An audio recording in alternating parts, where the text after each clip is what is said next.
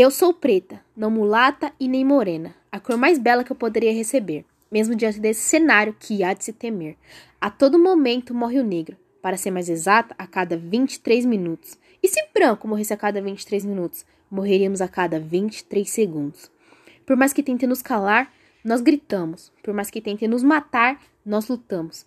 E lutamos. Por Pedro, George Floyd, João Alberto e por todas as vidas negras nesse mundo. O erro do Brasil foi ter escutado aqueles portugueses que vieram lá do outro lado. Flechas apontadas, não vai entrar. Nesse país, não vai ficar. O que era aquilo? Olhou o pobre indígena. Armas de fogo. Coitados. Fomos amordaçados, estudados e escravizados. Passamos 300 anos sendo tratados como lixo. Mas aí te pergunto, o que está acontecendo? É 2020 e parece que nada mudou. Não entendo. É negro morrendo nas ruas por quem deveria nos proteger. Ele não está respirando! Gritaram. E o que fizeram? O mataram. É muito triste toda essa situação. Foi ali fazer uma compra. Coitado! Mal sabia que não voltaria daquele supermercado.